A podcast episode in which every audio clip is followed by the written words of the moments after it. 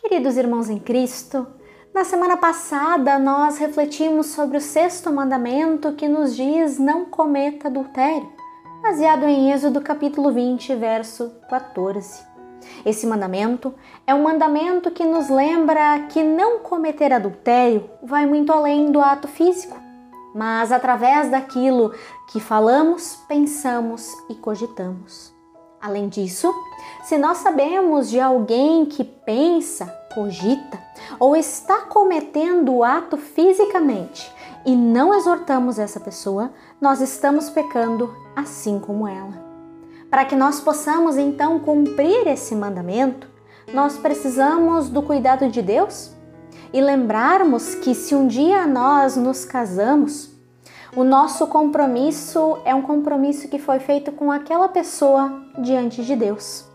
Com isso, é nossa tarefa cuidar de nós mesmos, mas também do nosso cônjuge. Deus é aquele que criou o matrimônio para que nós não precisemos viver em pecado. E como Deus é um pai que se agrada com aqueles que tomam a decisão de se comprometerem em sua presença, na presença de Deus, diante de amigos, padrinhos, madrinhas e também de um ministro ordenado. Hoje, nós queremos refletir sobre o sétimo mandamento. Esse mandamento, assim como o quinto e o sexto, nos ensina a olharmos para além dos nossos lares, para além do convívio mais próximo que nós temos. Ele nos chama a olharmos para toda e qualquer pessoa, ou seja, para o nosso próximo. Esse mandamento assim nos diz: não furte, baseado em Êxodo capítulo 20, verso 15. Não furtar, em sua essência, é não nos apropriarmos de algo que não é nosso, mas do nosso próximo. Além disso, não furtar compreende além dos bens físicos que alguém pode ter, mas também das falas ditas por alguém, de citações, de expressões e até mesmo das ações que são de outra pessoa que não seja nós. Lutero assim diz no Catecismo Maior: Este mandamento proíbe, em primeiro lugar, prejudicar o próximo, praticar injustiça contra ele em qualquer uma das numerosas formas que se possa imaginar, para comprometer, impedir e denegar posses e bens. Também não devemos ser coniventes, permitindo que isso aconteça. Por outro lado, ordena que se fomente e se melhore sua propriedade. E se ele estiver passando por necessidade, deve-se ajudá-lo, compartilhar e emprestar a amigos e inimigos. Ou seja, Deus nos chama com este mandamento a cuidarmos em todas as formas de convivência com o nosso próximo. Mas o que, que isso quer nos dizer? Toda vez que eu tento passar a perna em alguém, seja com o aumento do preço, adulterando a quantia, ofertando algo de qualidade duvidosa, eu estou de alguma forma furtando desta pessoa.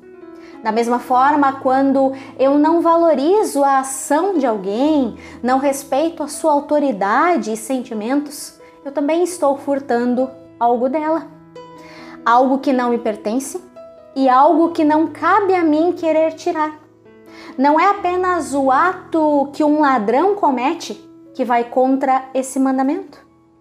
Toda e qualquer ação minha que vá contra a integridade, os bens do meu próximo e seja com maldade, buscando sair ganhando, me leva a agir contra esse mandamento de Deus. Lutero nos disse, baseado na palavra de Deus, que nós devemos sim cuidar daquilo que Deus nos dá, bens, dons e talentos. E mais, devemos buscar ajudar o nosso próximo diante de sua dificuldade, seja ele amigo ou inimigo. Mas por que isso? Pois Jesus Cristo é aquele que fez o mesmo por nós. Jesus é aquele que veio ao mundo para dar e não para tomar.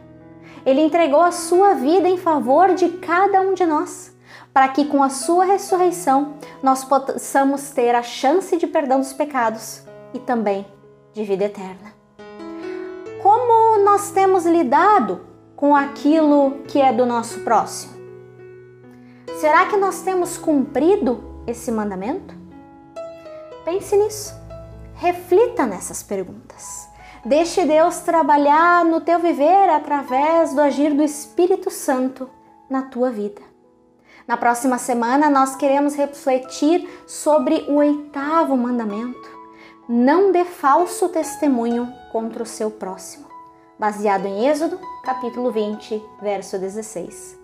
Que Deus te acompanhe e te conduza em mais uma semana.